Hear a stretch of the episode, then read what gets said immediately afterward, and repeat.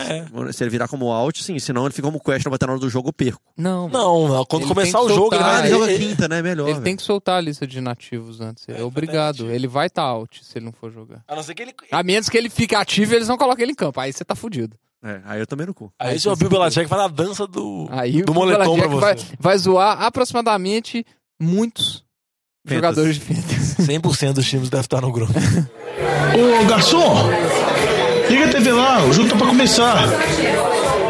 Atenção, Podosfera. Vai começar NFL de Boteco.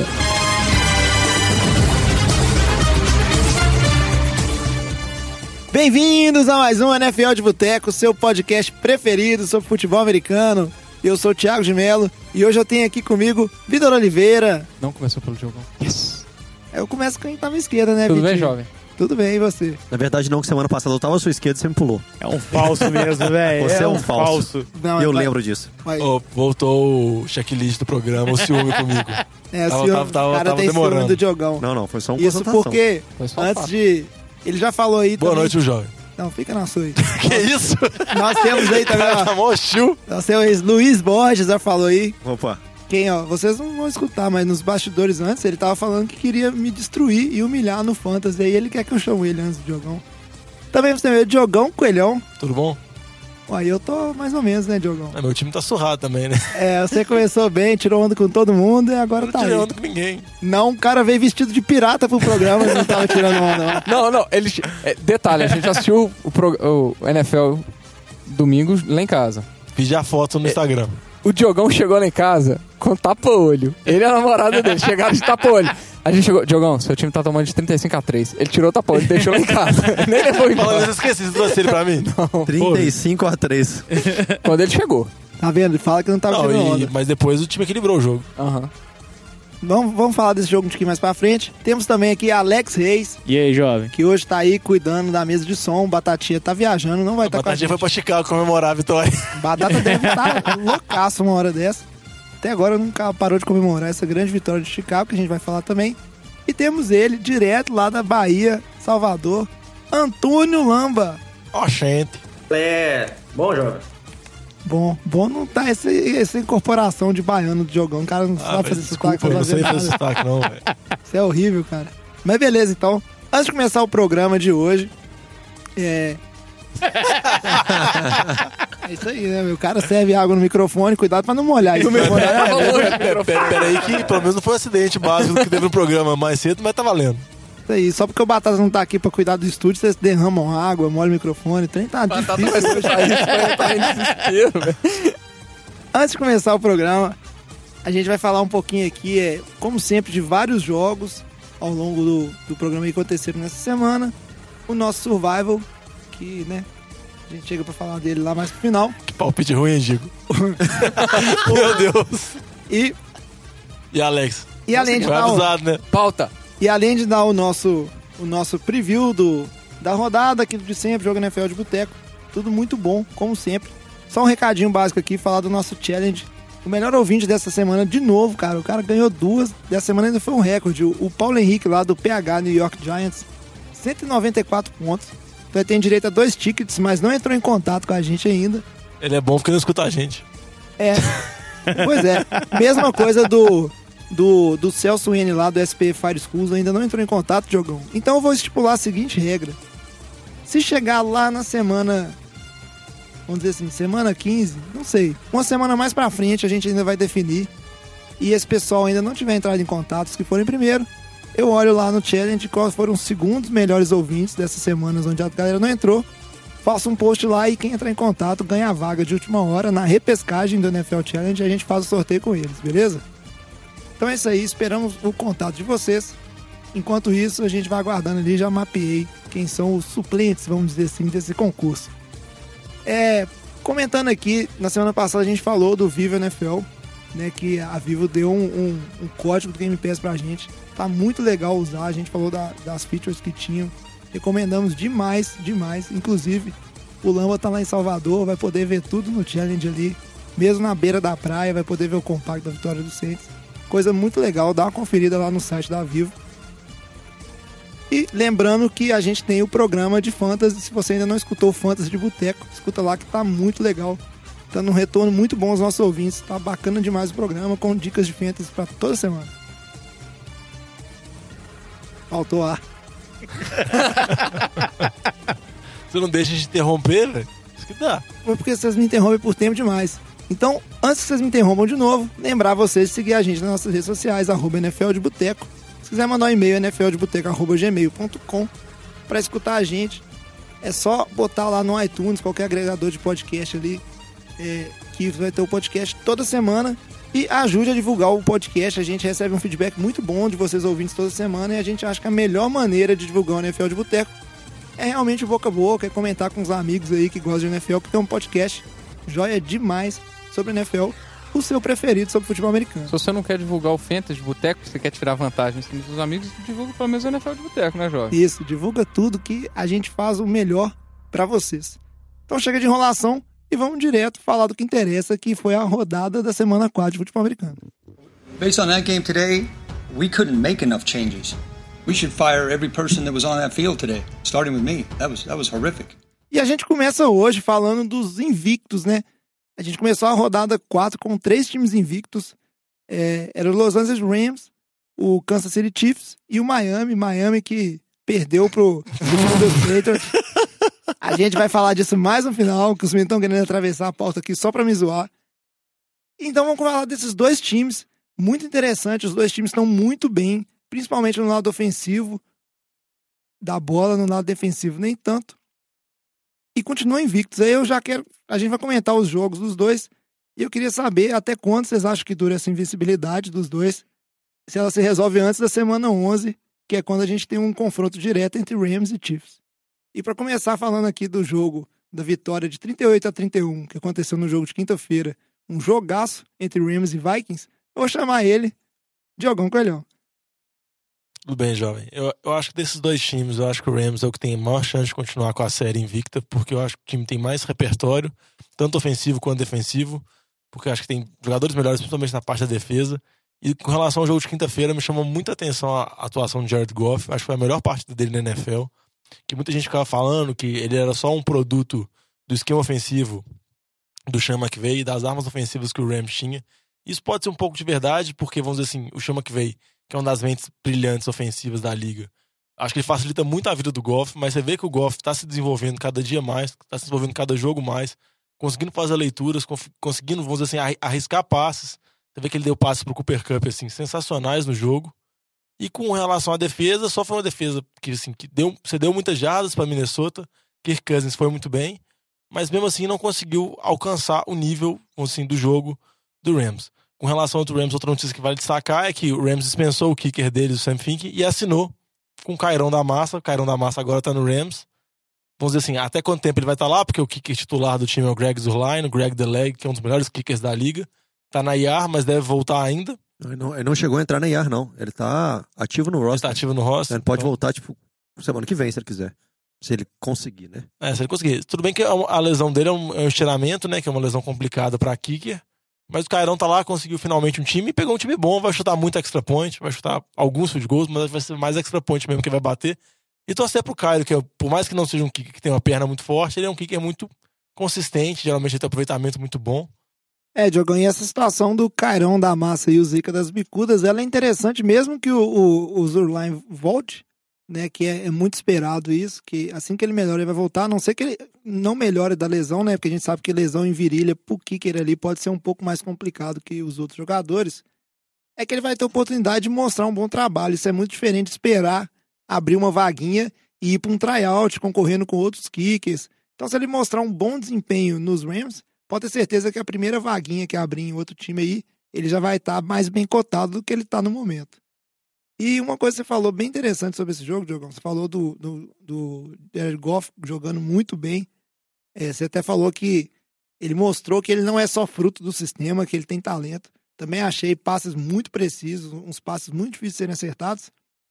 Aproveitar aqui que nosso ouvinte lá de Salvador, ó, tá pertinho do Lama lá, o Dilson Júnior, que é torcedor dos Giants, amigo do Alex aí, né? Tá triste igual o Alex com o time dele. E mandou aqui pra gente também que no futebol ele torce por Vitória. Me xingou que eu falei que o pessoal lá torce por Flamengo, na Bahia. Peço desculpas por isso. Ele perguntou questão de MVP, falou que Mahomes já tá candidato a MVP, citou outros nomes, e um nome que ele citou foi o Jared Goff. Você acha que o Goff ele tem condição, junto do Gurley, que a gente sabe também que tem possibilidade de ser um candidato a MVP, você acha que o Jared Goff ele tem condição de concorrer a MVP da temporada? Ou não? A imagem dele é mais uma peça secundária no time. O que, que você acha disso? Eu acho que, vamos dizer assim, acho que ele acaba sendo ofuscado pelo Gurley, assim, pela, pela capacidade do Gurley, pelo tanto que o Gurley é dominante, pelas jogadas explosivas do Gurley. Mas eu acho que se ele conseguir manter o nível que ele tá tendo, principalmente nessa temporada em relação à outra, conseguir manter essa evolução e ter jogos muito explosivos assim, no final da temporada, ele já, na temporada passada ele já teve ótimos números. Nessa temporada ele vai ter números melhores ainda e ele vai entrar na conversa. E geralmente quando você fala de MVP, você fala de times com melhores campanhas. E o Rams tem tudo para ser a melhor, se não uma das melhores campanhas da liga. É, ele tá sendo beneficiado também por ter um corpo de recebedores muito bons, né? Muito bom o corpo de recebedores. O Brandon Cooks encaixou como uma luva naquele time. Tá jogando demais. Além dele, o Cooper Cup jogando bem. Esse jogo foi o melhor dele na temporada, três TDs. O Robert Woods jogando bem. O Todd Gurley que recebe muito espaço também. Então, facilita, né? Ele tem válvula de escape pra tudo quanto é lado naquele time.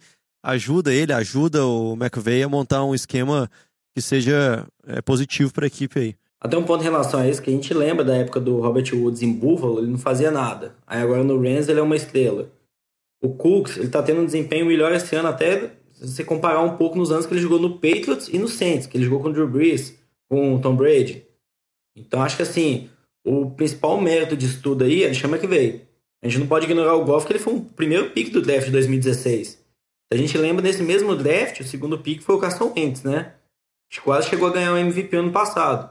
Então, assim, o Goff tem o pedigree dele, mas o Chama que veio tá, que tá construindo todo esse ataque. A gente repara os, a, a, as jogadas de uma rodada para outra, ele faz as mesmas jogadas, só que muda um pouco a rota. Ele não tá inventando muito de um jogo para o outro. A questão de mudança de rotas, que é o que tá mais impactando. Ele tá analisando as defesas que ele joga contra e vendo o ponto fraco da defesa e atacando ali. Então, ele joga, é a mesma jogada, só que ele ataca cada hora em um ponto contra a defesa certa. Então, esse está sendo todo o mérito dele e o Goff também, pelas leituras, está sempre acertando também. É, ô Lamba, mas eu acho que não dá para descartar o mérito do Goff. Se você olhar os últimos MVPs, o pessoal fala, que, for, que for o Brady, o, todo mundo fala que o Brady, a discussão dele ser o, melhor de todos os tempos, não é que ele é o cara mais talentoso como quarterback, mas é que ele é um excelente executor. O, o Goff, se você tá falando que o mérito é, é do, do do Sean McVay, o Goff tá conseguindo executar perfeitamente tudo que o McVay tá, tá fazendo. Então eu acho que assim, o Goff tá, na, tá na, na conversa sim, não tenha dúvida. Se a gente quiser falar de talento, ok. Talvez ele não seja mais talentoso. O Mahomes é outro que pode estar na briga aí, que é um cara que tá mostrando muito talento na NFL. É, agora, como executor, o Brady ganhou sendo o melhor executor de jogada, um cara muito consistente durante anos de MVP. Eu acho que não, uma coisa não tira o mérito do Goff na disputa de MVP. Não, eu não, eu não tô falando que não tira, velho. Eu acho que é só assim que o mérito maior disso tudo aí é do Chama que veio. Eu acho que a gente falar que o time tá sendo bom por causa do Goff, não. Sem o Goff, poderia ser pior, sim, provavelmente. Mas eu tô falando que o mérito maior é do Chama que veio, não desmerecendo o Goff, que tá, vamos dizer, em terceiro na disputa com o MVP, ali atrás talvez do Mahomes e do Drew Brees, não sei. É, a gente vai acompanhar ao longo da temporada para ver essa questão de quem vai concorrer ou não. Mas eu acho legal demais ver esses QBs jovens tomando a liga de assalto aí, uma liga que a gente há muito tempo é, tá acostumado a ver os mesmos QBs. E já que você falou aí do Mahomes, Vitinho, Mahomes que é o xodó da galera essa temporada, pessoal comparando ele até o, o Steph Curry lá do basquete como cara que vem e toma de assalto. Falam que tem uma semelhança física. Não... Ele parece, a, parece filha. a filha. É, ele parece a filha dele, mas assim, o mas na situação de jogador, assim, é extremamente atlético e fazendo diferença dentro do esporte, eu acho que os dois estão bem equiparados ali. E ele tem carisma nem à toa, que tá todo mundo aí frenético no Mahomes. Aproveita e comenta um pouco pra gente, Vitinho, dessa vitória do Chiefs, 27 a 23. E vamos dizer, né, a vitória mais difícil até o momento, a única que não pareceu fácil. Não, foi um, quarto, um quarto período maravilhoso do Mahomes. É, conseguiu levar o, o time dele a a virada em cima de uma boa defesa do Broncos. A defesa do Broncos jogou muito, colocou muita pressão nele. Só que ele é um, um QB extremamente atlético, extremamente móvel, tirando o coelho da cartola, fazendo passe de canhotas na, quando precisou. É, ele, ele tem muito talento, é o que a gente falou. Tem teve muita dificuldade com a defesa melhor do que as que ele enfrentou no, nas últimas semanas. É, eu acho que na semana 5 vai ser o grande teste dele. Se ele conseguir levar esse time à vitória, aí os outros times da NFL podem ficar bastante preocupados, porque nada vai conseguir parar o ataque do Kansas City. Agora, a defesa de Kansas City ainda me preocupa. É uma defesa conseguiu pôr mais pressão do que estava conseguindo colocar nas, no, nos outros, nas outras partidas. O Case Keenum teve muito trabalho. É, mas, por exemplo, o jogo terrestre de Denver ainda funcionou muito bem. Royce Freeman e o, e o, o Philip Lindsay jogaram bastante nessa partida. É, mas ainda assim, vamos voltar a falar do Chiefs aqui. O Chiefs é um time que tem um ataque muito dominante, muitos playmakers que a gente já falou, e o Goff tá. Mahomes. O Mahomes. o Mahomes tá conseguindo contornar a posição ali de QB perfeitamente. Todo mundo, a preocupação dele era que todo mundo falava, ah, vai lançar muitas interceptações, vai ter muitos erros de calor. E tá sendo preciso nos passes, pouquíssimos passes correndo risco de interceptação ainda, muitos passes, leituras corretas. Então, assim, eu acho que o cara tá muito melhor desenvolvido do que muita gente esperava. É, a gente segue nisso aí. Só um último comentário sobre esse jogo, né? Um comentário que vai deixar o Lampa até um pouquinho feliz, que a skin não fez diferença, mas dessa vez pelo lado negativo. Esse jogo que veio com a vitória do, dos Chiefs no último quarto, tava duas posses de bola atrás, o Mahomes levou o seu time a fazer dois touchdowns, mas ainda assim o Bronco no finalzinho teve um drive para tentar virar esse jogo e o que vai ficar marcado para a defesa do, dos Broncos aí. Além de uma choração de um snap que saiu com se saiu antes ou não de terminar o count ali, que a torcida falou que saiu depois do zero, o árbitro falou que saiu antes, o treinador dando declaração. Mas um passe onde o Tyrande dos Broncos, que eu não me lembro o nome, ele tava, ou foi o Sanders? Foi o Demarius Thomas. É, o Demarius Thomas, ele tava bem livre e o passe foi um pouco alto demais, poderia ter virado um touchdown. Bom, se ele acerta o passe, com ruim, certeza era TD. É, É, o então- Thomas tava bem sozinho. Então, realmente, fez diferença. Calma, Lama, não precisa meter o pau nele, não. Eu já xinguei aqui Não, demais. vocês tô ele agora, velho. Os caras no passado Não, não- inteiro não puxando precisa o ficar afônico, dele. não, Lamba. Não precisa. É aí. falando que o cara era A gente- ruim, velho. A gente aproveita e segue em frente antes que o Lamba gaste mais cinco minutos falando mal do 15 Kino, que é melhor que muito QB aí na liga. E a gente tem que ver em relação ao Kirk Cousins. Não fala nada, Lamba. Vamos seguir pro nosso próximo bloco, onde a gente tem que falar dessa NFL que tá muito maluca e cheia de líderes improváveis em várias divisões. Based on that game today, we couldn't make enough changes. We should fire every person that was on that field today, starting with me. That was that was horrific. E quem diria, né, que a gente teria Bengals liderando a FC Norte? Não, Vitinho, mas quando você falou que a EFC Norte vai ser a mais disputada, você tá viajando. Eu que falei isso. Curiosidade, você cara. tá imitando quem, assim, no programa? Eu- Pode escolher aí, todo mundo bateu em mim quando eu falei isso. Eu que falei isso, não é de jogar um grande jeito. Que o Dolphins estaria é, liderando né, a NFC Leste, que o Bears estaria liderando a NFC Norte, e principalmente que o Titans estaria liderando a NFC Sul. É, você apostou no Titans para ir para os playoffs, mas quando Ganhando o a Titans divisão. Ganha na divisão, mas quando o Titans passou duas rodadas, você já estava falando que estava arrependido. Então não vem contar vantagem, não. É, quando Blaine tava Gabbert tava é titular, já tava no choro aqui já. Era o Blaine Gabbert, né? Mas, no fundo, no fundo, isso é muito legal. Isso só mostra o tanto que a NFL é dinâmica. Por isso que a gente adora esse esporte. A coisa muda todo ano. Mas vamos comentar esses jogos e aproveitar para ver, né? Se isso aí é coisa passageira ou vocês acham que esses times realmente têm condições. Então, para começar ali, eu vou chamar o Lamba para falar da vitória dos Bengals.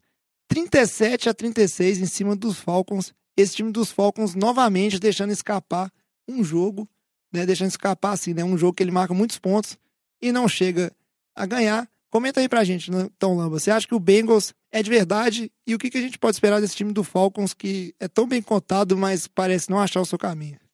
Então, acho que em relação a esse jogo, o principal ponto negativo do lado dos Falcons é a defesa, né? Com diversos jogadores chaves machucados, assim, sem o Deion Jones, sem o Keanu Neal. Acho que a defesa está completamente destruída e todo jogo do Falcons vai ser isso, vai ser um tiroteio. O ataque tá muito bem, o Matt Ryan tá bem esse ano, mas a defesa vai prejudicar o time. Eu acho que não o time vai conseguir chegar aos playoffs por conta da defesa. Do lado do Bengals, eu acho que é o Andy Dalton. Então, acho que assim, os dois QBs estão jogando muito bem, muito bem aí, dos dois lados.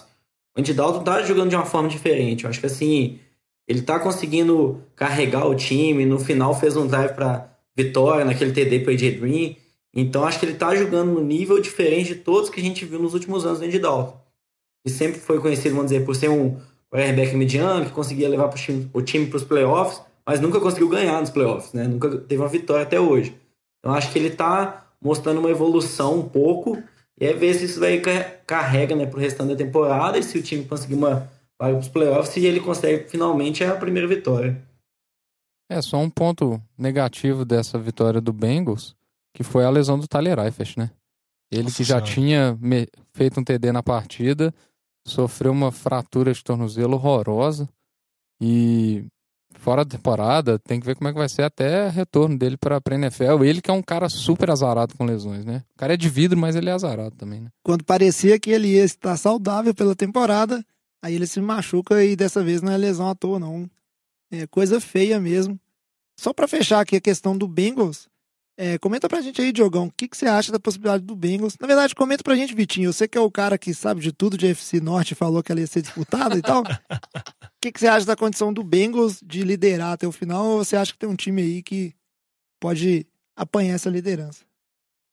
Olha, pelo retrospecto até agora, eu acho que talvez o, o Ravens, talvez, na minha opinião, seja o favorito dessa divisão aí.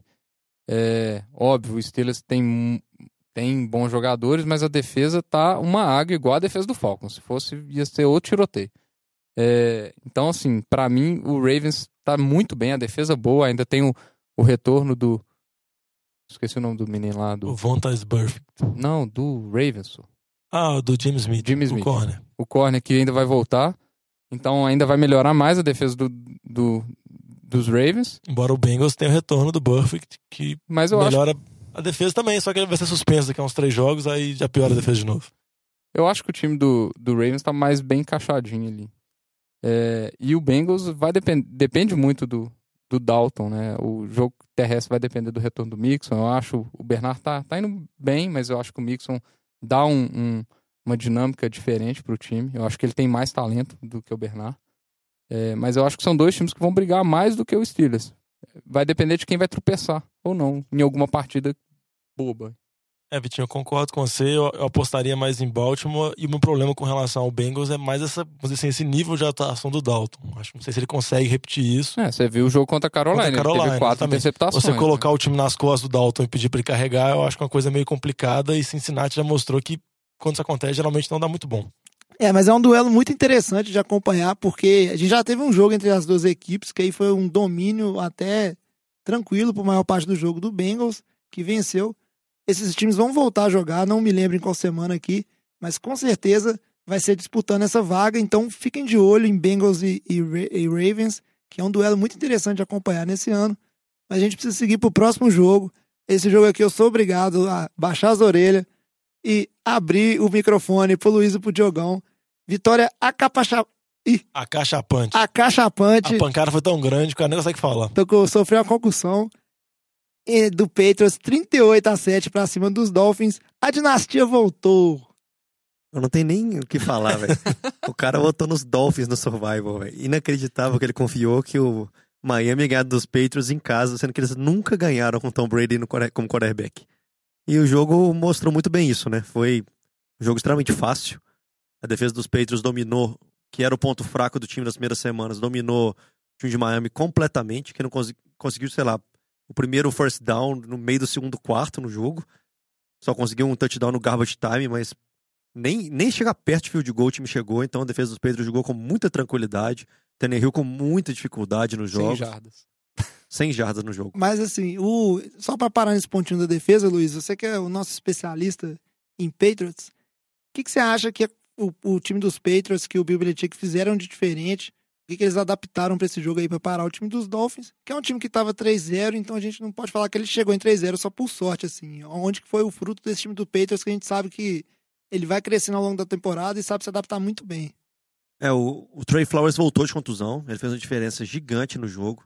Pressionou bastante o Tannehill, não só ele, como o Edon But- Butler, que jogou, estava na reserva e jogou esse jogo como titular na- na- como DT ali, jogou muito bem também. Então o Tannehill não teve muito tempo a jogar bola e eles conseguiram conter o jogo corrido de Miami com facilidade. O Frank Gore, vovô. E além disso, os corners dos Patriots que vinham tendo dificuldade de leitura e perdiam no mano a mano, nesse jogo eles ganharam. Então isso fez a diferença total. O McCordy, o Jason, né, não o Devin, que jogou no lugar do Eric Rowe, que continuou machucado, jogou bem dessa vez. Ele que não vinha jogando bem, ele jogou muito bem. E o nosso querido Gilmore continua fazendo bons jogos, fazendo ainda as faltinhas dele de holding e de pass interference, igual o padrão dele. A corneta não para. Mas é, ele jogou bem, então não, não sobrou pra nada. Ficou tranquilo o jogo, o ataque do Patriots terrestre funcionou dessa vez, é a primeira vez no ano que o ataque terrestre funciona. O Mais Sonny de Michel, 200 jardas. Sonny Michel correndo bem demais com a bola, o James White deitando dois touchdowns.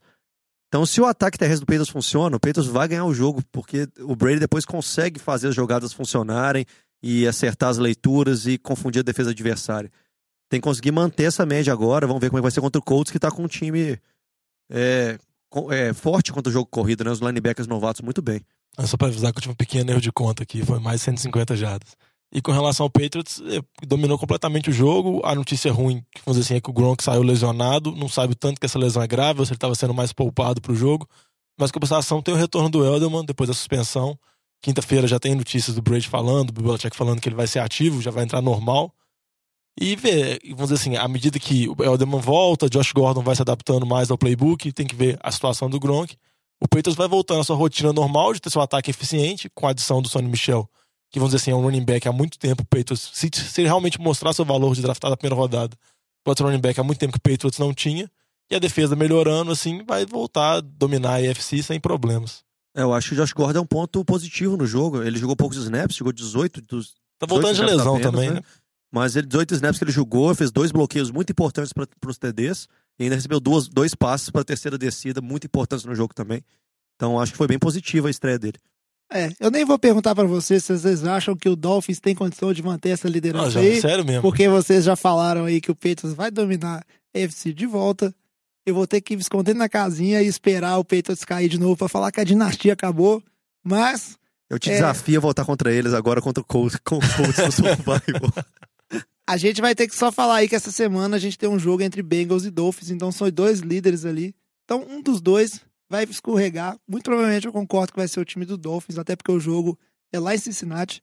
A gente precisa seguir com a pauta. Só, só fazer um comentário importante aqui. Pode fazer, Você Vitor. apostou num time que pôs o Brock Osweiler pra jogar, tá? Vou deixar aqui. Meu, meu- Inclusive, foi o único foi avanço TD, decente, tá? exatamente. Então, vou só, só aqui, pronto. Só deixar a ideia.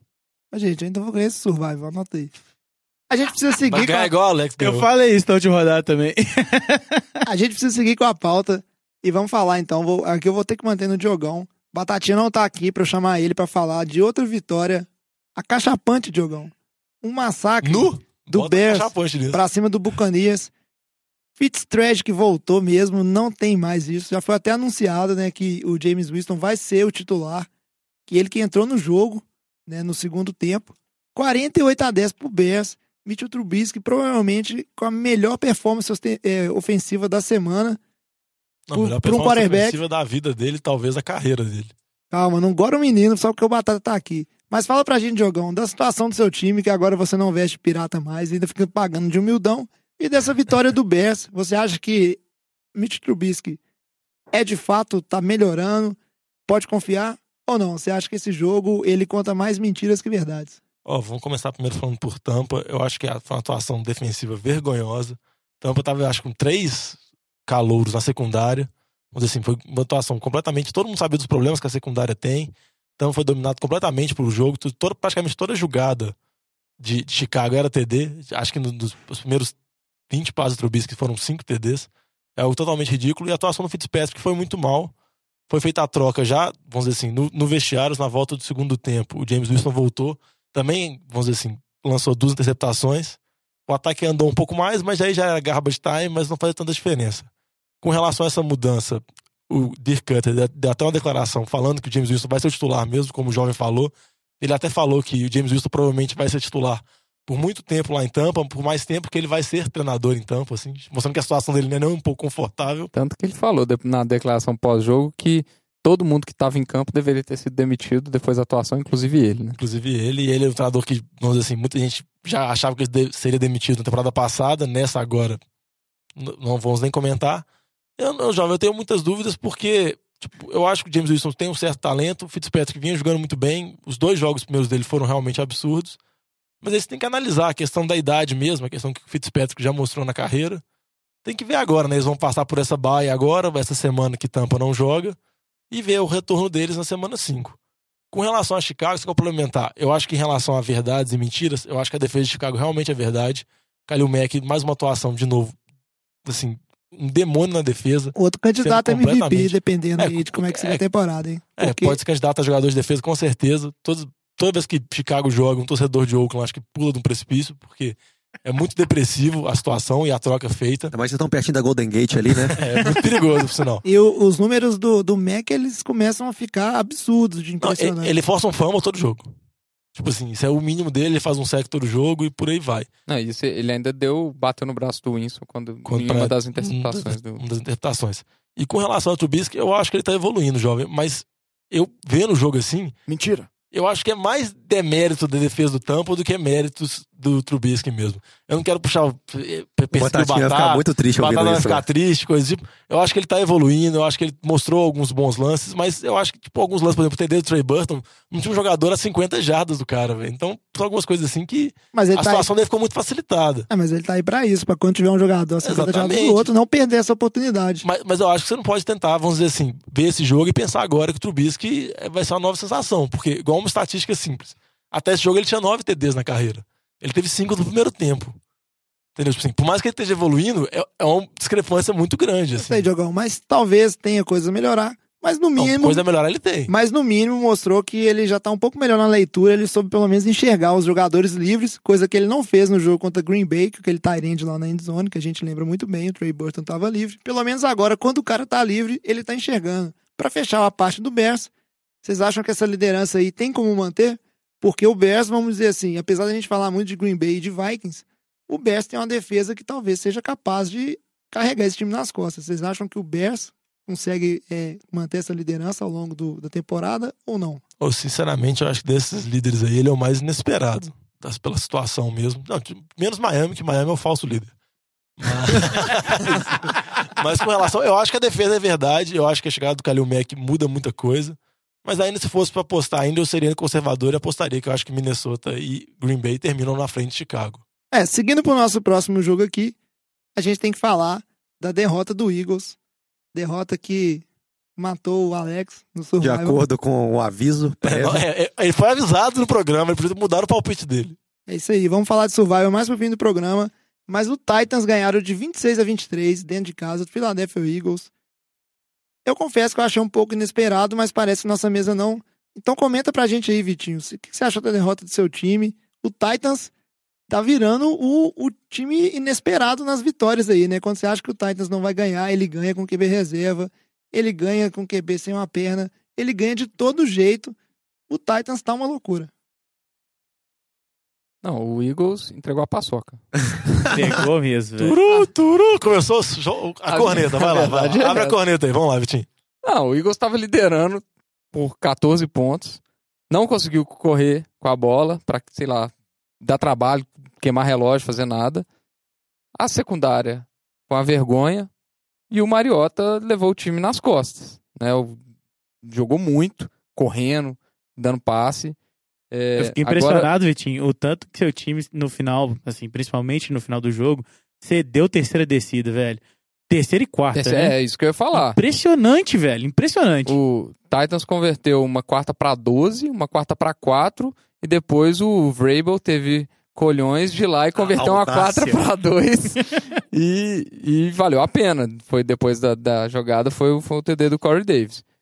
É, do Eagles, pelo menos tem alguns pontos positivos para falar. O Washington Jeffrey retornou e retornou muito bem.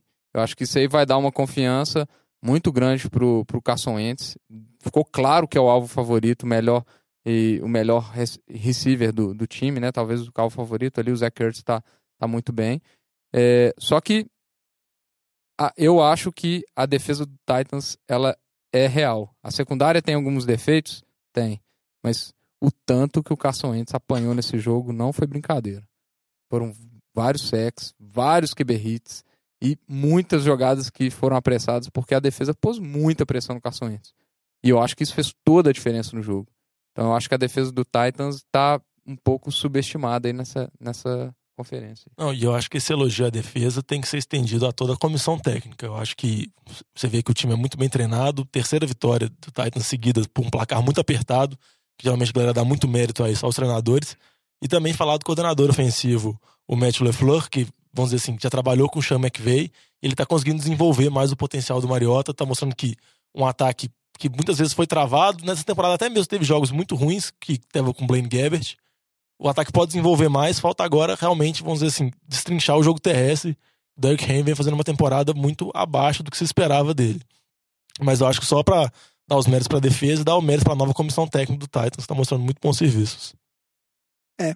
Isso encerra os jogos dos líderes improváveis. Vamos acompanhando de perto aí esses quatro times para ver se eles são capazes de segurar essa liderança ou não. E a gente segue agora para o nosso tradicional jogo NFL de boteco da rodada que é o jogo que a gente elege como o que foi mais interessante, emocionante, é o melhor. NFL de Boteco Game of the Week. Já tô vendo que nós vamos receber uns e-mails falando assim, não, não foi o melhor, o melhor foi tal jogo e tal, mas foi um jogo muito bom, com certeza. O jogo entre Browns e Raiders, vitória de 45 a 42 pro Raiders, que estava jogando em casa, precisando bastante dessa vitória, eu diria. Muitos pontos. Jogo que foi pro overtime. E coitado dos Browns, né? Que mesmo quando joga bem, marca muito ponto, ainda parece que sempre as vitórias vão escapar pelos dedos ali com muita facilidade. Vocês ficariam muito surpresos, assim, se o Browns tivesse uma comissão técnica melhor, se o Browns tivesse 4-0 na temporada? Porque o time realmente ele disputou todos os jogos. Em todos os jogos ele, você pode falar, você pode admitir a derrota ou a não vitória dos Browns por motivos do próprio Cleveland, assim, entendeu? Isso que me impressiona muito. Por mais que a galera critica muito o Rio Jackson, tudo nisso, e eu sou um dos principais críticos a ele, eu acho que isso é um problema muito grave. Você vê que o time, igual eu elogiei a, comissão técnica de Tennessee, que consegue vitórias muito apertadas, assim, consegue acertar detalhes muito decisivos nos jogos, parece que Cleveland não consegue isso. Cleveland conseguiu empatar pra, com Pittsburgh tendo muitos erros, perdeu para o Saints, tudo bem que você pode culpar o kicker, culpar tudo, mas teve muitos erros também. Quase perdeu para os Jets e nesse jogo contra Oakland tinha uma situação muito confortável e tomou a virada, tomou 45 pontos de Oakland. Então, isso eu acho que é uma decisão que Cleveland tem que tomar. Porque eu acho que está mostrando que o elenco não é tão ruim, igual a gente muito esperava. Que as contratações, as adições foram boas, fazendo que seja um time parelho. Mas assim, o time, mesmo assim, o time não consegue ganhar. É, eu concordo com você, Diogão. Realmente, o torcedor do Browns, pelo menos, ele fica triste com essas derrotas, mas ele fica animado, porque o QB calor, o Baker Mayfield, tá jogando bem muitos jogadores jovens, tanto pelo lado do ataque quanto da defesa, se mostrando bem promissores. A defesa, então, de Cleveland, para mim, ela já é uma realidade. Embora esse jogo foi meio complicado. É, mas isso acontece. Eu queria entender um pouquinho também pelo lado do Raiders. O que, que é esse time do Raiders debaixo do John Gruden? Ele é um time que parece não ter muita identidade, joga bem um jogo, no outro não joga, depende de jogadores. É, Sabe o que falta no, no Raiders? Pra fazer ponto. Pass, Pass rush. rush. Sabe que seria uma boa adição, velho? Kalil Mack. Eu acho que encaixaria igual uma luva ali, velho. Eu só, só, queria falar uma coisa. Concordo com você, mas o, o Diogão, mas o Browns esse jogo foi assaltado pela arbitragem, Não, isso, na minha é, opinião. Isso é outra coisa que né? pode falar também. Porque, meu Deus, foram duas jogadas para mim que foram absurdas. Primeiro foi uma jogada que para mim foi fumble do Carr, que seria retorno para TD. TD, o cara apitou. O, o, juiz apitou no meio. E aquela jogada no finalzinho, que, for, que deram first down pro, pro Hyde e a arbitragem re, revisou, depois de, fazer, de usar a marcação do Purilito, revisou a posição da bola. Voltar, é uma jogada que em, em partida nenhuma vai acontecer aquilo. Porque a câmera não é clara Gar, pra, garfaram, garfaram o Browns. Eu achei que foi, tipo assim, muito esquisito é, voltar a posição da bola, porque pelas câmeras não dava para ter certeza, e mesmo que tem jogadas que parece que, que são mais claras que aquilo, pessoal é um tipo de jogada muito difícil de, de rever, de posicionamento de bola é um trem raro de se, de se, de se rever. E pelo momento do jogo, eu achei que foi assim bem esquisito. Então assim, teve essa pega da arbitragem aí, que não é a primeira, né? Green Bay não, Mas é o que eu te falo, enquanto você tiver o Rio Jackson, você não pode ficar chorando outras coisas. Com certeza. Entendeu? Seu problema é mais grave. É, só que o torcedor do Browns vai ter que conviver com o Rio Jackson aí a temporada inteira. É... Mas nunca se sabe, né, jovem? Ah, mas jogão, é bem raro um time mandar embora um treinador no meio da temporada. Até porque na NFL não é igual. Olha o bem McAdoo temporada passada aí do Alex. É, mas aí foi mais um problema de relações públicas do que um- uma questão de, é, vamos dizer assim, de desempenho ruim, né? Precisa de muita pressão para isso acontecer, porque a NFL não é igual ao Campeonato Brasileiro, onde você tem o troca-troca de treinadores aí o tempo inteiro.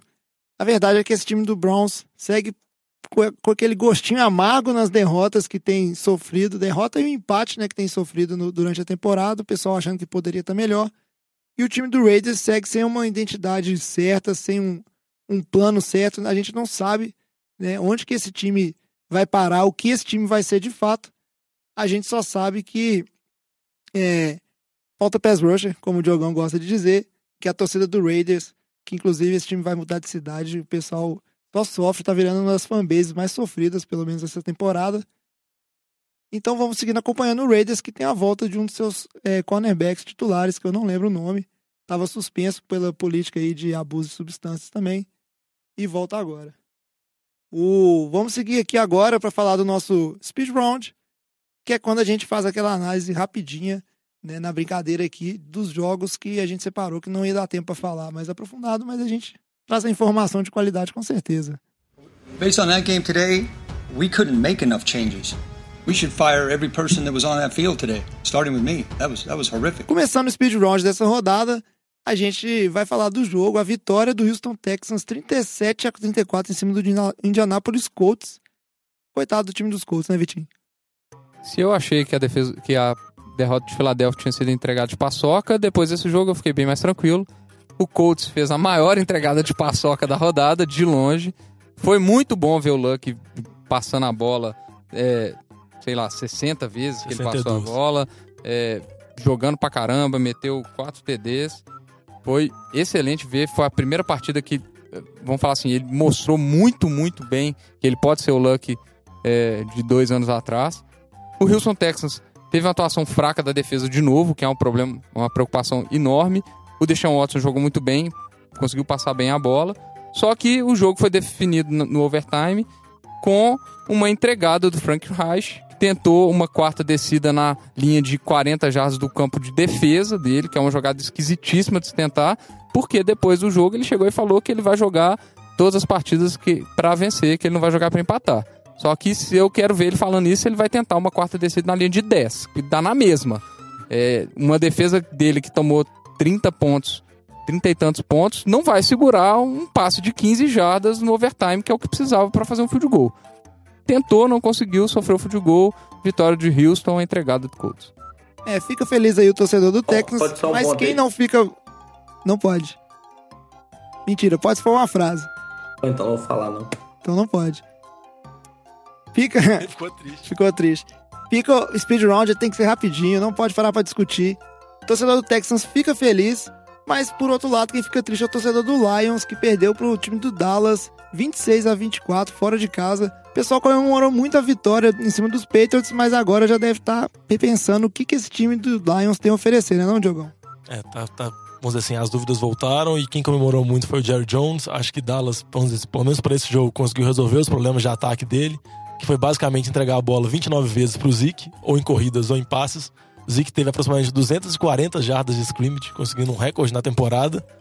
E vamos dizer assim, para esse jogo funcionou, o ataque de Dallas conseguiu ser eficiente, conseguiu fazer 26 pontos, e o Dak Prescott apareceu no momento decisivo assim para a campanha final, que foi a campanha de field goal, dando um passe longo pro Zeke para, vamos dizer assim, definir a posição do kicker dele. Tem que ver se isso só vai restar para pro ataque de Dallas pro resto da temporada toda. É, na sequência aqui, o Alex vai falar da vitória do Saints, 33 a 18.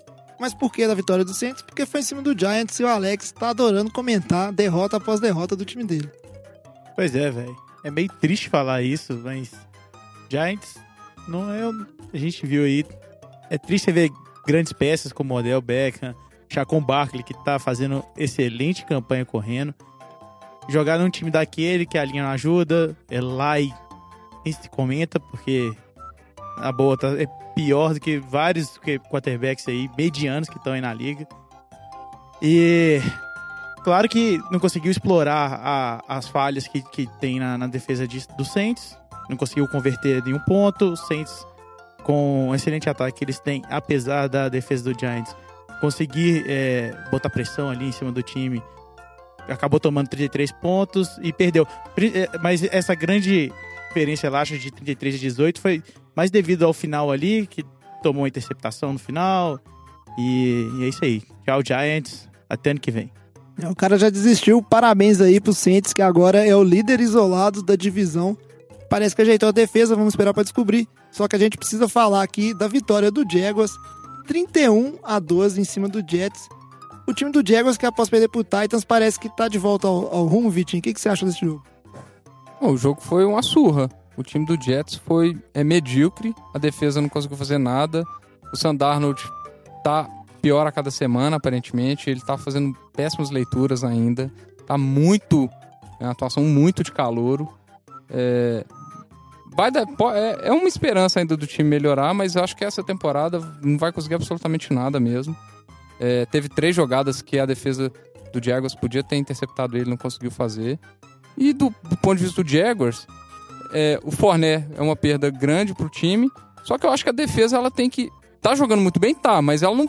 Lá pra frente nos playoffs não vai poder dar os moles que tá dando. Tem que começar a forçar turnover, tem que começar a aproveitar as chances que tá tendo. Porque na hora que chegar com o Patriots da vida, um Baltimore, um Steelers da vida, vai ter que, vai ter que sobressair melhor do que, do que tá, tá fazendo. Vai ter que aproveitar a oportunidade, porque não vai estar jogando contra o São Darnold toda semana. É, aproveitando que o Vitinho falou aí de Baltimore, a gente vai falar da vitória dos Ravens pra cima dos Steelers. Vitória contundente lá na casa dos Steelers. O Ravens, que o pessoal até comentou, né, Luiz, que é um provável candidato a ganhar essa divisão. É, eu creio que o Ravens tá aí com tudo pra levar essa divisão norte esse ano. O ataque tá funcionando bem, o Joe Flacco tá fazendo boas escolhas, jogando bem. E a defesa do Steelers, fraca como é, o Baltimore tomou. Tirou toda a vantagem em cima disso, né? Abriu 14 a 0 Se não fosse o fumble na linha de goal line do Alex Collins, teria feito 21 a 0 Então, dominou praticamente o jogo. O Steelers até conseguiu correr atrás um pouquinho do placar, mas depois o Baltimore continuou deslanchando, porque a defesa segurou muito bem o Big Ben, segurou bem o jogo corrido. O James Conner não fez nada no jogo. Então, o ataque do Baltimore funcionando com a defesa que eles têm é um time a se temer. O John Brown tá jogando muito bem, a sintonia boa com o Joe Flacco, os running backs do Bucky Allen jogando bem. Esse time do Baltimore aí vai dar trabalho. E pra fechar o nosso speed round, ele, Antônio Lomba, vai falar pra gente dessa vitória do Seahawks em cima do Arizona. Você acha que esse, esse jogo aí, Lamba, foi o jogo mais inútil da rodada? Acho que foi pra comprovar que o Arizona vai ter o primeiro pick no draft ano que vem. Acho que tem candidato a 0-16 ou vai ganhar um, dois jogos aí. Seattle também é um time muito ruim, ganhando um dos poucos jogos na temporada. Eu vou aproveitar meu tempo e falar dos outros, dos outros jogos, né? Porque o jovem me cortou. Babaca. Mas tô dando meu um minuto ainda. Então, acho que só do jogo do Colts, o ponto que eu queria falar, que eu acho que o Frank Rich, que ouviu comentários depois, é que ele ganhou o vestiário por causa da decisão, por ter jogado pela vitória e não pelo empate. Eu acho que foi loucura, concordo com o que o Vitinho falou. Mas falar que isso ele ganhou o vestiário do time. E falar do Saints, né? Falar um chupa Alex aí. Time do Saints destruindo. Eu acho que tá um time que o ataque tá jogando muito bem. Drew Brees nível de MVP. Defesa finalmente se acertou. Marshawn Letmore tá jogando muito bem. Marcou muito o Odell. O Odell ficou a menos de 50, 50 jardas nesse jogo. Então acho que assim, o, nas marcações do Letmore, então acho que assim, o Letmore anulou ele. Eu acho que o Saints ali tá só atrás do Rams ali na conferência, mas acho que contra o Rams aí, que a gente vai ver na nona rodada, esse jogo, eu acho que tem chance ali de conseguir a vitória e talvez tirar essa, essa temporada invicta do Rams ali na nona rodada contra o Saints. É, o Lamba quebrando a regra do speed round aí, nós vamos ter que discutir isso aí depois de terminar o programa. Mas agora a gente precisa seguir em frente e ir pro nosso bloco de fechamento. Based on that game today, we couldn't make enough changes. We should fire every person that was on that field today, starting with me. That was that was horrific. E no nosso bloco de fechamento, como sempre, a gente começa pelo papo de boteco. Só antes de conversar aqui uma sugestão que a gente teve de um dos nossos ouvintes, eu queria aproveitar os últimos dois jogos que vocês falaram. Foi o jogo entre o Steelers e o Ravens e Seahawks e Cardinals. E a gente teve uma situação bem interessante essa semana. Interessante não, né? Uma situação primeiro muito triste, que foi a lesão do Earl Thomas. É uma lesão grave, ele quebrou a perna, então tá fora da temporada. E ele teve, teve uma questão de vestiário aí, que eu vou chamar o, né, de comportamento, que eu vou chamar o Diogão para comentar. E também declarações do Bell a respeito que ele voltaria para os Steelers após a base na semana 7, mas também de apoio à atitude que o Thomas teve, pelo que eu entendi. Então explica pra gente, Diogão, o que, que você achou disso, o que, que foi essa história toda? É, vamos só contextualizar tudo assim para os nossos ouvintes. Primeiro, o Thomas é tipo assim, o melhor jogador de defesa de Seattle. Muita gente considera ele o melhor jogador da franquia, da história de Seattle, assim. E ele é um jogador que está no ano de final de contrato dele. Ele vinha uma discussão muito grande com o Seattle para ele ter o contrato renovado. Seattle não achava que valia a pena pela questão de idade dele. Então ele tinha um, duelo, assim, ele até fez greve no início de temporada para ele ser trocado caso o contrato dele não fosse renovado. O que aconteceu? Que ele não foi trocado, mais que tivessem várias especulações envolvendo o Dallas. Também surgiu nessa semana especulações envolvendo que tinha uma, pro, uma troca próxima com o Kansas City. Ele acabou não sendo trocado, acabou não fazendo a greve que o Bell fez. Ele foi pro jogo, por mais que ele faltava treinamentos, mas ele se apresentava o time nos fins de semana. Ele foi pro jogo, tava jogando bem a temporada. No, no penúltimo jogo, ele até teve duas interceptações. Mas no jogo dessa semana, ele acabou, igual o jovem falou, tendo a lesão, quebrando a perna, ficou fora, fora da temporada. E uma imagem ficou marcada no jogo foi quando ele estava saindo do campo, assim, no, car no carrinho marca, ele mostrou o famoso dedo do meio para a sideline de Seattle. Não foi confirmado ainda para quem ele estava mostrando, se ele estava mostrando para o time, se ele estava mostrando para o Pete Carroll, que é o, praticamente assim, é um dos GMs do time, ele manda muito no time, por toda essa relação desconfortável dele. O Bob Wagner, que também é um dos capitães da defesa, falou depois do jogo que ele entendia a insatisfação do Earl Thomas, que é uma situação complicada, o último ano de contrato, o cara se machucar, ele vai desvalorizar muito tentando buscar a próxima renovação. Provavelmente não vai receber a bolada que ele receberia se fosse renovar esse contrato nessa temporada.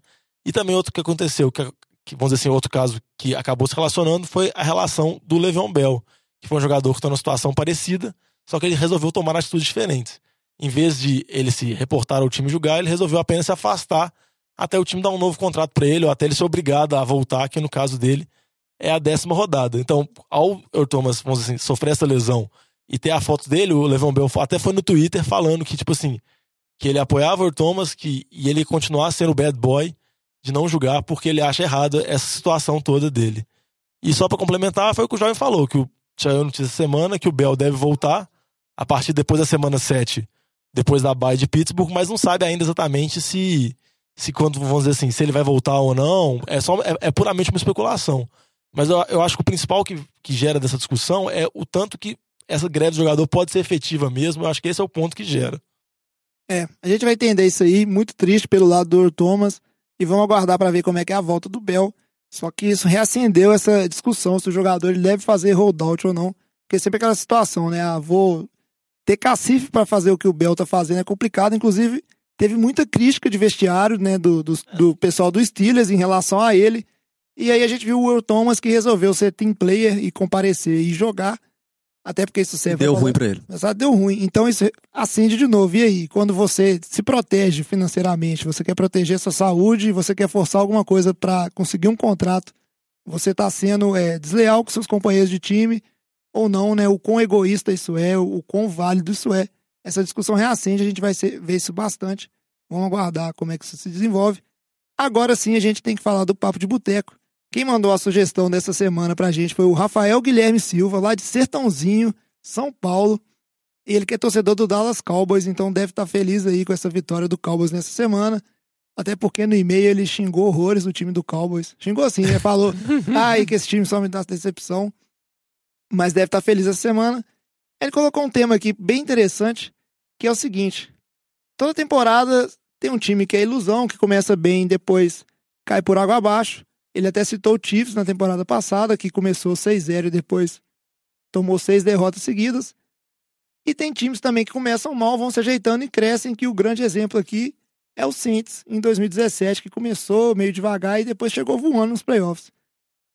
Que time vocês sugerir, sugeririam, que vocês pensam que são times que são ilusões, que estão bem, mas vão cair, e times que vão se recuperar, vão se organizar e vão bem na temporada? Ah, velho, já que vocês estão falando que eu estou perseguindo o time do Batatinha, eu vou falar com um time que eu acho que tem muita cara de ilusão. É o Chicago, porque eu não confio plenamente no ataque, eu confio na defesa. E eu acho que juntando um ataque que eu acho duvidoso por relação ao Trubisky e mais uma divisão que é muito complicada com Green Bay e Minnesota, eu acho que o Chicago é um time que é líder agora, mas eu acho que tem tudo para, vamos dizer assim, decepcionar a torcida no final da temporada. Seria meio esdrúxulo falar Miami?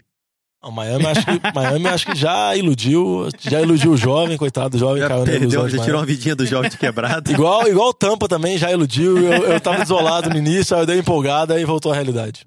Ô, Diogão, mas você ainda é torcedor, tá? Você ainda é torcedor de tampa. Não, ainda sou, mas agora mas eu tô desolado ainda. É, não desiste não, viu? Eu tô querendo ver, você tá querendo pular fora do barco, cara. Nós não vamos deixar. Você tem que abraçar o pirata até o fim da temporada. Nada de andar na prancha, Diogão. Muito boa a referência.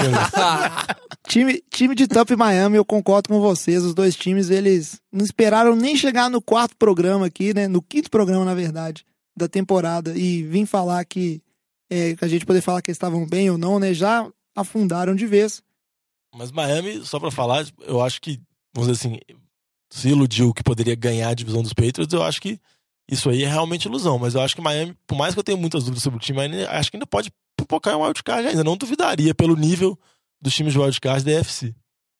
É, vai brigar ali com o Cincinnati, né? Que também pode, pode ou não entrar nessa lista, que começou muito bem, mas pode ser que caia se o Andy Dalton voltar a jogar, como o Andy Dalton costuma voltar a jogar aí. É um time que também pode começar agora 3-1 e depois acabar em terceiro da divisão atrás dos Steelers e do Baltimore, por exemplo. Tá? Um, Eu acho que tem um que a gente pode falar aí que. Não sei se ele vai depenar igual foi ano passado, mas o Chiefs, o próprio Chiefs. É um time que a defesa não tá convencendo ninguém. Se for depender de tiroteio atrás de tiroteio, uma hora vai dar errado. A Atlanta já mostrou isso, né? Exatamente.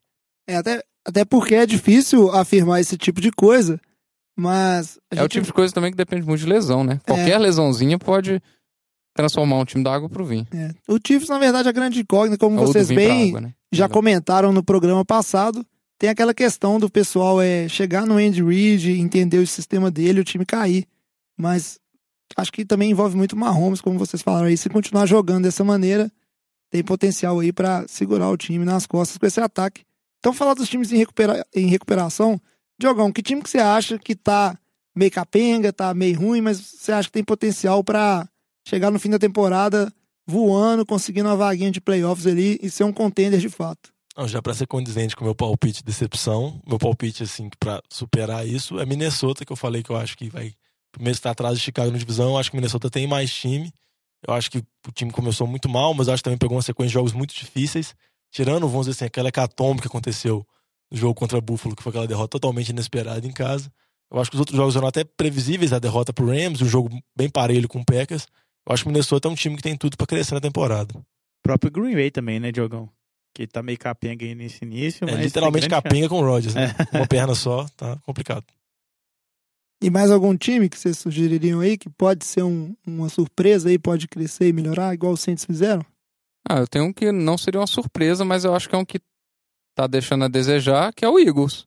Eu acho que é um time que tem um, um plantel excelente, tá 2-2, não é um bom começo de temporada, é, mas eu acho que tem potencial. O Carson está voltando ainda, tá voltando o Jeffrey, eu acho que ainda tá na crescente, eu acho que é- po- pode melhorar, sim. É, até porque a divisão do Eagles, tirando o, a Croácia da, da NFL esse ano aí, segundo o Lamba, que é o time do, dos Redskins, é uma divisão que tá bem fraca, né, como um todo. Dallas tá muito ruim, Giants tá muito ruim.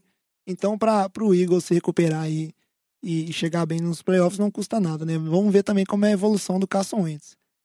Dando sequência aqui pro programa, a gente sempre sugere um jogo para ser assistido, né, um preview da semana. O jogo que a gente escolheu nessa semana foi o jogo entre Jaguars e Chiefs, que é disparado o jogo assim que tem mais coisa para se, se entender e se interpretar ali. Essa expectativa do que hoje é um dos melhores ataques contra a melhor defesa da NFL. O que, que vocês acham que desse jogo? Tipo assim, o que, que se pode esperar? O que, que a gente tem que ficar de olho? Por que, que os nossos ouvintes não podem perder esse jogo de maneira nenhuma? Não, acho que esse jogo vai ser testado o Mahomes, né? Vai ser o principal teste dele. A gente viu que nesse último jogo contra a defesa de Denver, ele já teve um pouco mais de dificuldades. No, no segundo tempo ali, ele fez jogadas excepcionais, fugindo do Von Miller toda hora, fazendo aquele passe com a mão esquerda. Então, assim, tá no nível que tá sendo comparado com todos os quarterbacks Hall da Fama. Então, assim, tá jogando um nível muito alto. Mas a defesa do Jaguars a gente sabe que acho que é a melhor defesa da liga, né? A gente pode falar. Eles têm jogadores ali, Calais Campbell, Miles Jack, o Jalen Ramsey. Jogadores ótimos na defesa em todos os níveis, na linha defensiva, no corpo de linebackers, na secundária. Então acho que esse vai ser o teste mais difícil para ele nessa temporada. E aí vamos ver como que ele vai sair. Eu acho que se ele se sair bem novamente, tendo um bom jogo, a gente pode quase travar que ele vai ser MVP. Porque todos os outros jogos vão ser mais fáceis do que esse. E essa vai ser a, a sequência aí, Denver e Jaguars era a sequência mais difícil na schedule pro Mahomes aí esse ano. Eu acho que a sequência é bem complicada, mas eu acho que você tá meio precipitado, Lama, de mandar já um MVP na quinta semana, assim. Acho que é um hashtag empolguei, hein? Não, mas eu acho que é, é, Mas se a gente pega hoje, se o Chiefs conseguir mais uma vitória, o time começar 5-0, o que o Mahomes tá fazendo, lógico, pode ter uma lesão, pode começar a jogar mal, o time pode começar a perder, como se comentaram, por conta da defesa, não tem uma campanha tão boa. A gente sabe que isso impacta na definição da escolha do MVP. Mas eu acho que o nível que ele está jogando e todo o apelo midiático que vai ter, né? Primeira temporada dele como titular, eu acho que destruindo em, Kansas, em contra o Diego, contra o Diego essa semana aí, eu acho que vai ser o franco favorito, assim, bem na frente dos outros. É, uma coisa que vale destacar desse jogo é como esses dois times, por mais que o Jaguars não seja líder, não é líder de divisão, mas o Jaguars é um time que tem boa chance de ser líder de divisão Kansas City é líder, então é um time que pode ser um jogo muito decisivo para definição de bye, definição de quem pode ter, vamos dizer assim, a melhor posição na, na conferência. É, e o interessante que eu acho que desse jogo, eu concordo muito com o Lamba, falando um pouquinho do lado do Jaguars agora, é, o Chiefs pelo lado ofensivo é, é, isso, realmente é um jogo a se provar se esse ataque é isso tudo, se o Mahomes é, é isso tudo mesmo.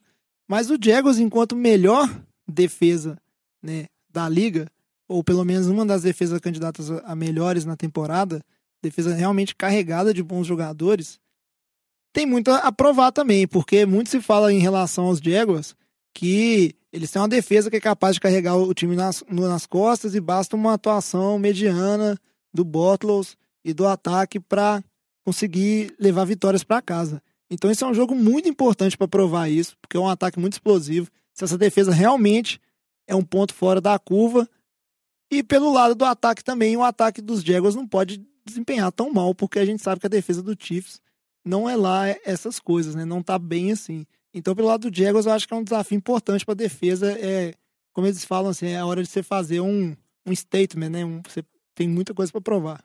Não, com relação ao ataque do Jaguars, uma coisa que eu não consigo entender, que não consegue entrar na minha cabeça, é esse negócio que estão falando agora, que o Blake Bortles joga bem quando o Fournette tá fora. É um negócio para mim que não faz sentido, assim, você perde seu melhor running back, você perde, vamos dizer assim, sua consistência no jogo terrestre, aí na verdade você dá mais liberdade, o Blake Bortles ele vai melhor.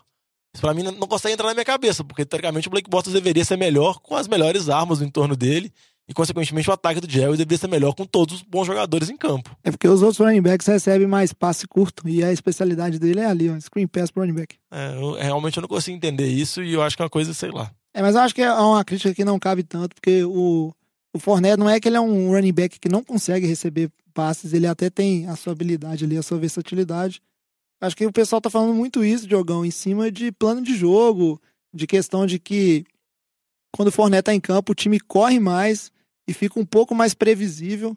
Mas aí não é uma, uma crítica em relação ao, ao para mim, é mais uma crítica em relação à comissão técnica que quando tem a arma do Fournette disponível, ela não tá sabendo ser criativa nas jogadas e tá se tornando previsível, né? Não acho que o problema é do Bottas e sim da comissão técnica de ataque do, do time do Jaguars.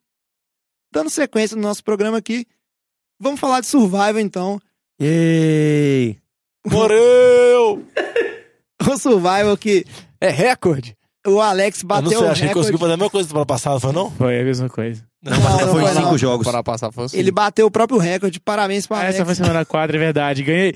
Chupa mundo! Próxima temporada, Alex vai morrer em três. Não. Eu queria fazer um pedido só aqui pro Batata, pra ele buscar o, o pedacinho do áudio do último programa e colocar aqui agora com o amigo rindo e falando o que o Alex ia morrer. é o que eu, eu queria falar, eu avisei, Alex. Eu quero, antes falar meu pique, que eu, o Alex vai morrer. Alex vai morrer, eu teria esse matador. Pois é. O Alex ele é tipo o Usain Bolt revertido, né? Reverso do Survival, porque ele quebra o próprio recorde na temporada seguinte. O recorde dele era morrer na semana 5, agora ele morreu na semana 4. E, tipo assim. Dá pra bater ainda, né, Alex? Dá pra bater ainda. Cara dá pra ir Temporada pro limite. 2019 tá aí, hein? Tá Eu chegando, acho, tá eu acho que não chegando. vai dar, não, porque temporada que vem a gente vai ter que começar a pensar na vida a mais pro Alex. a vida extra ali, carta não. branca, café com leite. famoso handicap. Se o Alex quiser morrer em três rodadas, aí deixa chamar Survivor e vai chamar Torneio Alex. Porque não, não tem como, nós vamos ter que excluir do, da brincadeira. Mas a verdade é que só eu e o Alex que perdemos vida. Belo palpite, hein, jovem? A gente Outro avisado também. É, eu. por sinal aí. me empolguei na vitória dos Browns e resolvi ap- apostar em outro time aí que não era o favorito pra vencer. E me dei mal. Segunda derrota mais 30 pontos. Verdade, você já perdeu. Ele é limitado já. Quando o né? jovem erra, o jovem erra com Quando força. ele erra, ele é pesado. Essa velho. regra não existe, vocês podem parar de insistir nela. Mas vamos falar aqui, ó, um cara que passou apertado e um jogo que foi muito interessante foi o Vitinho, né, Vitinho? O Chargers, por incrível que pareça, ganhou apertadíssimo do 49ers 29 a 27 lá em Los Angeles. Por quê? Boa pergunta. porque, porque, por incrível que pareça, o CJ Beathard não, não é tão ruim assim, né? Como a defesa do Como a Chargers defesa é. do Chargers é sem o Bolsa. Mas, por sorte, a defesa do Chargers tem um Derwin James, que forçou a jogada muito boa pra, pra vitória ali. Ele que desviou o passe que caiu no colo do, do, do Linha que interceptou a bola. É, mas, realmente, tá difícil confiar nessa defesa do Chargers. Aí você pensa ali o que seria o, o Bucks com o Derwin James, né, Diogão? Acho que ajudaria essa secundária, né, Com do certeza. Bucks. Vários times que passaram ele podem se arrepender, viu? Mas, assim, ponto positivo pro 49ers. O TJ Bert, ele conseguiu jogar bem, é, conseguiu produzir o ataque. A defesa realmente não faz nada, né, jovem? A defesa é horrível. Agora, em relação ao, ao Beta, eu só queria comentar que teve um ouvinte nosso que mandou um e-mail. A gente não encaixou ele lá no Papo de Boteco, foi o Eduardo Feltrin. Na verdade, ele não mandou e-mail, né? Ele comentou lá no Twitter, torcedor do 49ers, lá de Presidente Prudente. Mas eu esqueci em qual estado que fica esse, São Paulo. São Paulo. São Paulo, o- ouvintes de São Paulo estão bombando aqui no programa, hein? E ele até perguntou a questão do 49ers, ele é torcedor do 49ers, ah, será que o Kaepernick seria uma opção? A gente sempre fala isso e sempre gera uma discussão até batida ali. Mas foi até uma coisa que eu falei no último programa, que o, o, o CJ, ele é um QB que o 49ers pegou justamente para desenvolver, se não fosse virar um titular, né? Que agora o, o QB que o time confia para ser seu QB titular é o, o Jimmy mas que você pudesse desenvolver ele para ser um, tipo assim, um bom QB backup, reserva. E tem uma, uma coisa até interessante que o Vitinho tava discutindo antes, antes do programa, que ele tava falando da intenção do 49ers de deixar o, o CJ jogar, mostrar que ele tem potencial, até para, se possivelmente, envolver ele numa, numa troca, né, Vitor? Para conseguir capital de draft ou, ou jogadores para compor essa equipe hoje que é tão carente, principalmente do lado da defesa. Exatamente. Principalmente do lado da defesa. A gente viu que ah, peças que seriam importantes para a defesa não estão tendo atuações tão absurdas assim. Um exemplo disso é o Solomon Thomas, né, que até hoje não conseguiu encaixar eh, nessa defesa do, do 49ers. E que ela é carente em todos os aspectos, se você olhar. Eh, contra o jogo terrestre, contra o jogo eh, recebendo passes. Os dois running backs receberam um passe muito bem o Antônio Gates marcando TD. Então, assim, é uma defesa Totalmente livre, por sinal. que carece de peças e carece, eu não sei, eu acho que talvez o Kyle Shannon tenha uma. O foco dele é tão na construção do ataque que é um pouco negligenciado esse lado desse. Ele tem que arrumar um Wade Phillips Exatamente. do chama que veio pra ele. É, seguimos aqui, eu e o Eduardo e os, e os demais torcedores do 49ers tristes e sofrendo nessa temporada. É, tamo aí, né? Igual o Giants. Mas na, Quem na pior das hipóteses, se você não conseguir vitória, você vai estar lá, um 15, né, jovem? Bom pique no draft ano que vem. Querendo, se você não Disputando conseguir. com o Arizona. Você- de- é é win-win. Se você conseguir desenvolver o CJ Bertas, é bom, que às vezes você consegue pique. Se você não, você vai estar um 15. Você É. ganha um pique bom. E um jogo aqui que a gente tirou lá do. Até do speed round. Eu vou, tem- vou nem comentar essas coisas, não. Os caras ficam fazendo bullying comigo. Deixa comigo. Ah, mas merece depois desse palpite horrível. Tá bom. A gente tirou esse jogo até do speed round porque a gente achou que ele não valia nem 30 segundos. Só o Luiz que vai resumir ele pra gente em apenas uma frase que não pode passar de cinco palavras. A vitória de 22 a 0 do Green Bay Packers pra cima do Buffalo Bills. Eu falei que ia ser fácil. Eu falei que ia ser fácil. Errou, cara. Devia ter falado Não, Josh Allen é porque- sacado. É que ia ser em, em mineirês é uma, é uma palavra só. Ia ser. Ah, então tá explicado. E pra fechar o programa aqui, vamos rapidinho, que a gente já tá com o tempo um pouco estourado, fazer os palpites dessa semana do Survival. Quem é o primeiro? Deveria ser o Alex, mas o Alex morreu. Então, o Alex agora. Nem conseguiu chegar na fila. Pera velho. aí, velho, deixa eu só agora um time. Eu votaria no Saints. Nossa, que péssimo palpite. Eu vou trocar meu palpite. O... Que eu acho que é que vai chegar pra mim. Batata vai votar no Rams, mandou pra gente. Batata que não pôde gravar hoje. Na sequência, Luiz. Eu vou votar no, no Patriots, que nós vamos já em casa contra os Colts, que é sempre, são sempre um time de extrema Freguesia. freguesia. E o Edelman tá voltando, o Josh Gotto tá loucão, e eles ainda estão sem o T.Y. Hilton. É, boa justificativa. Lambari, você vai votar em quem nessa rodada? Pô, velho, quem que joga contra o Buffalo? Tennessee Titans, né? O time que tá na crescente e joga contra o Buffalo, né? Então, tá fácil. Um palpite. É, e tá vendo? Os caras Tá precisando, que mais uma também, o Lambari tá se juntando ao Alex. Eu tô assustado, tinha outras opções aí nessa rodada, talvez até mais interessantes. Só que como eu perdi minha vida agora eu tô com a cordinha no pescoço, não quero me igualar ao recorde do Alex no ano passado, que isso é muito vergonhoso. Eu que fui até os finalmente contra o Lamba lá, perdi, sei lá, acho que foi lá pra rodada 11. Eu vou de Saints então, porque eu vou confiar que esse ataque do Saints em casa é muito potente e vai garantir a vitória pra mim contra o time dos Redskins, que tá até bom, mas que Saints em casa eles não aguentam não. Ó, o jogo da vingança do Adrian- Peterson, hein? Contra o Saints, hein? Cuidado, hein, jovem? Não, e ainda dois, tem uma hein? coisa importante nesse jogo, que é a volta do Mark Ingram. Então, acho que só tem a acrescentar pra esse ataque do Saints. Acho que vai dar bom. Não vem com esse negócio de, de lei do ex, não, que eu sei que gosta de pensar nessas paradas aí. Isso aí não existe, não. Diogão, qual que é o seu palpite pra essa rodada? O meu palpite é: eu vou votar em Carolina, tá vindo da bye, jogando em casa, pegando o time do Giants que não tá fazendo muita coisa. Eu acho que é um bom palpite. Vou votar em Carolina, confiar no Cam Newton. Eu votaria também, era uma opção minha. Alex, para de gorar meu palpite aí, velho. Você morreu. Morto não fala. O cara agora é botar medo no coração da galera. É. E pra fechar, ele que agora é o último a escolher, Vitinho. Quem é seu palpite pra essa rodada? Eu vou votar nos Tigres de Bengala de Cincinnati. Vai jogar contra Miami, em casa. Essa rodada tá difícil, né? Então, Pra você ver. acho que acho que dá. Vai dar bom. Vai, Vai dar, dar bom. bom. É, eu espero que não dê bom pra vocês, não. Principalmente pro Luiz e o Alex, que estão sem perder vida até agora. Luiz e o Batata, né? É, o Eu já morri há muito tempo, cara. Que isso, você tá querendo dar mais um bainho pra ele? Dá mais três. É barrinho, barrinho. O Luiz e o, o Batata que não perderam vida até agora, eles estão aí nadando de braçada. Tá precisando desse negócio ficar mais apertado.